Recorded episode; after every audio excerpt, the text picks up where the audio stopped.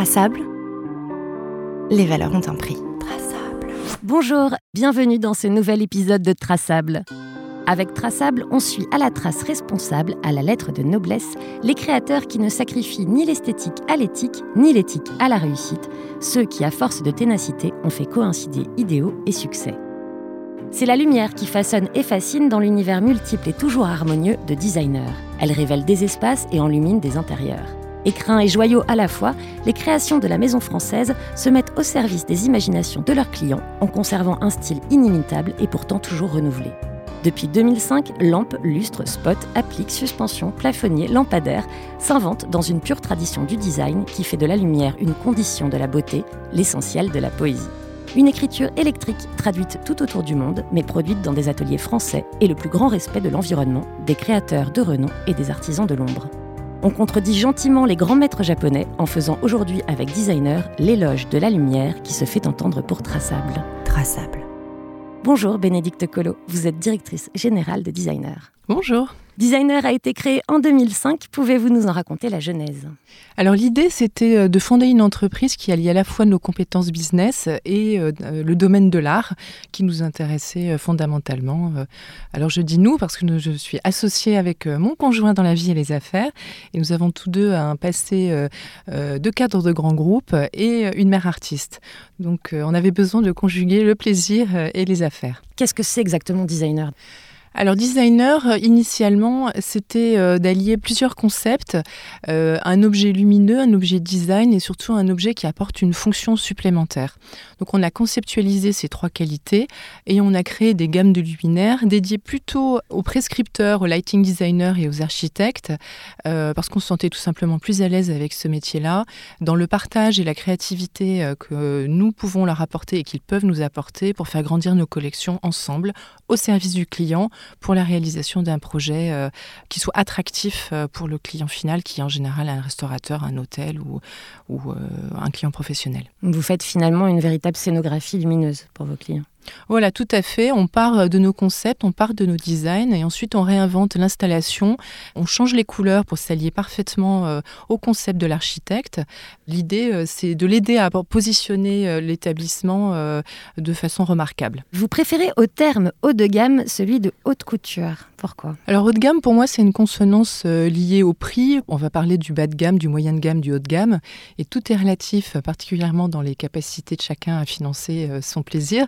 Donc euh, je préfère parler de couture parce que quand on parle de couture, on va plus parler de style, euh, de finition et euh, ça nous ressemble plus.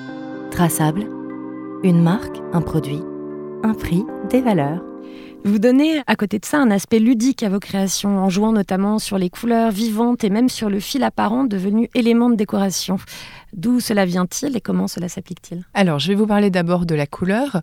Pour nous, chez Designer, il était important de se distinguer du marché euh, qui, euh, il y a une dizaine d'années, euh, se focalisait sur des coloris très noirs et blancs dans des matières glacées, type métal, où il se dégageait assez peu de chaleur et de bien-être. Donc, très tôt, nous, on a identifié qu'en tant que Français, on avait un apport sur les arts décoratifs qui nous permettait de faire varier les couleurs, de proposer des surmesures d'utiliser des tissus. Et ce bien-être, il fait appel aux cinq sens, notamment le toucher, la vue. Et en variant la finesse des matériaux, en ayant des matériaux froids et chauds comme le bois ou le marbre ou les tissus, on peut apporter plus de bien-être dans le quotidien et particulièrement dans les espaces à vivre que sont les restaurants, les hôtels euh, ou autres. Donc ça, c'était un élément important sur la couleur. C'est ce qui nous permet aussi de nous protéger puisque en faisant facilement du sur-mesure, on va rendre les espaces uniques, euh, donc difficilement euh, variantables par d'autres euh, concurrents. Et d'autre part, sur le fil, le fil était considéré par la plupart des sociétés agissant dans le domaine de l'éclairage comme une contrainte technique assez peu esthétique. Une lampe a nécessairement un fil, tout le monde rêve de la cacher. Euh, pour nous, on a essayé de tourner l'angle de vue et de se dire finalement cette contrainte, ça pourrait être une force. Ça pourrait être un élément différenciant.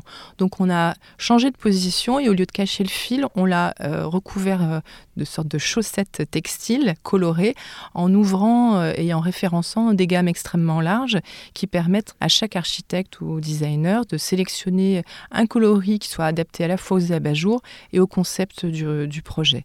Donc c'est un élément de jeu supplémentaire, de partage de créativité euh, qui est offert euh, aux prescripteurs et en ce sens euh, c'était intéressant. Pays de production, conditions de confection, toxicité, empreinte carbone, traçable des chiffres les étiquettes. Vous parliez de spécificité française, justement. Votre étiquette, et ici elle porte bien son nom, promet des matières de haute qualité et une production 100% française. Pourquoi est-ce important pour vous et comment procédez-vous? Dès le début, on a lancé nos collections en France au bout d'un an à peu près. On a décidé de, tout lancer en France pour euh, différentes raisons. Une première raison qui était une, raison éthique. On ne peut pas euh, développer l'emploi en France euh, si tout le monde pense qu'il s'agit de la tâche des autres. Donc pour nous qui avons trois enfants, c'était vraiment important de s'attacher à ça. Deuxième point, notre force en tant que petite entreprise par rapport à des grosses sociétés, c'était la réactivité, la flexibilité. Pour ça, il nous fallait des ateliers proches, avec une imbrication euh, et une cohésion et un esprit d'entreprise extrêmement proche, raison pour laquelle on a choisi des partenaires français. Et on parlait de matières très haut de gamme. Pourquoi c'est important pour vous? Quel type de matière vous utilisez et selon quels critères? On sélectionne des matériaux euh, nobles comme euh, le bois, le marbre, euh, le chêne, le hêtre, des cotons qui sont si possible recyclables. On évite tout plastique ou tout matériau qui posera un problème dans la recyclabilité. Et autre chose, tous nos emballages sont en craft ou en carton. On évite tout ce qui est polystyrène ou plastique. Et dès la conception du projet, cette fois-ci, dans, la perspective d'une livraison d'hôtel à l'autre bout du monde, tout est emballé, les formes les unes dans les autres, ce qui permet euh, d'avoir euh, euh, des économies de transport et de coûts pour le, client final. Traçable, les valeurs ont un prix. Un projet avec un designer architecte justement pour une nouvelle collection Alors on vient de collaborer avec Jette Scheib qui est une designer allemande maintenant qui vit aux Pays-Bas. On vient de lancer trois nouvelles collections qu'on va continuer à faire vivre et à décliner. On a des propositions très très régulièrement euh, de designers du marché. On essaie euh, de répondre euh, à la fois aux besoins identifiés sur les projets et en même temps de ne pas participer à la surabondance et, à la frénésie de sortie de collection tous les six mois.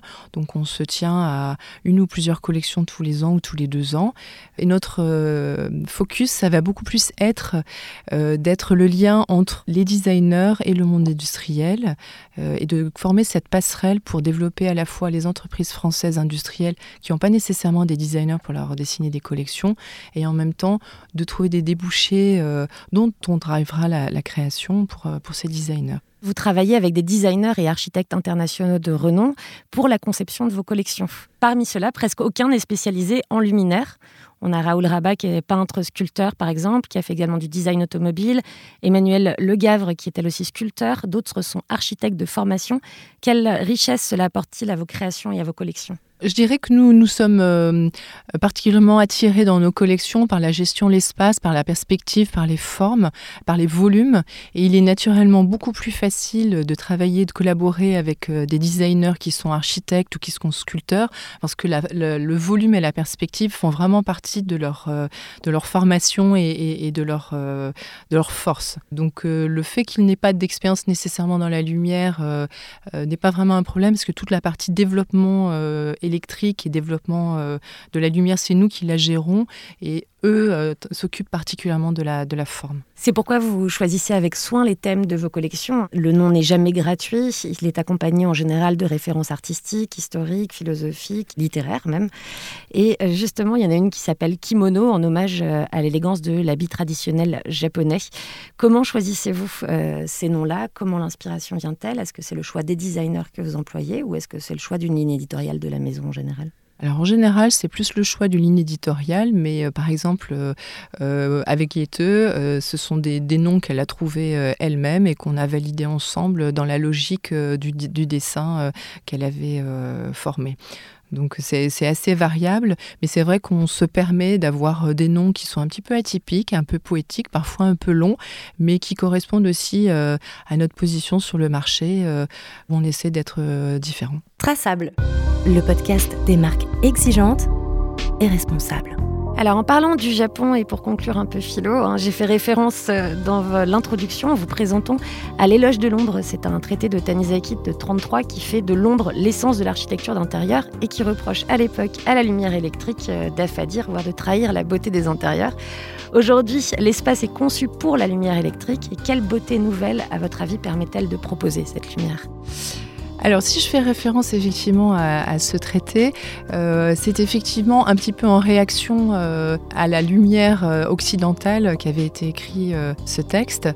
Je le temporiserai en disant que aujourd'hui, cette différence culturelle dans la lumière demeure.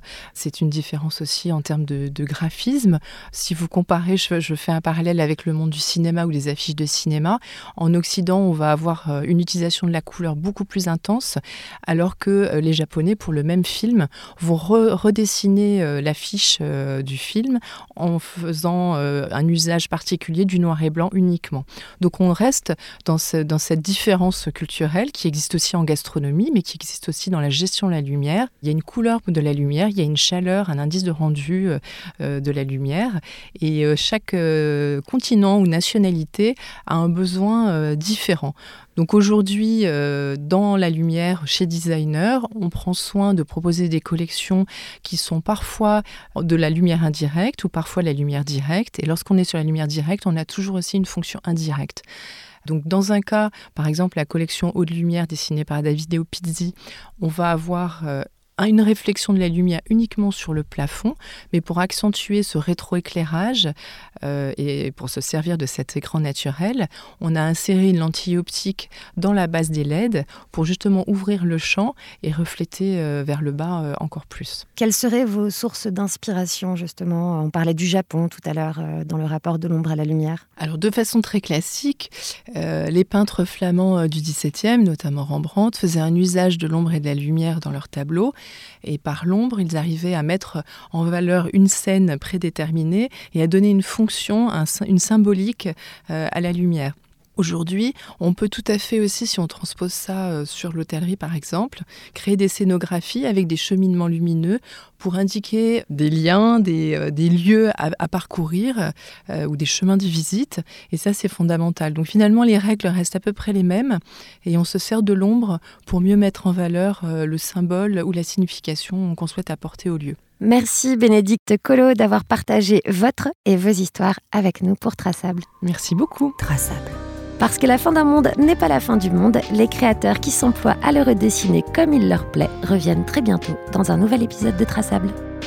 Retrouvez tous les épisodes de Traçable sur b2p.fr et toutes les plateformes de podcast.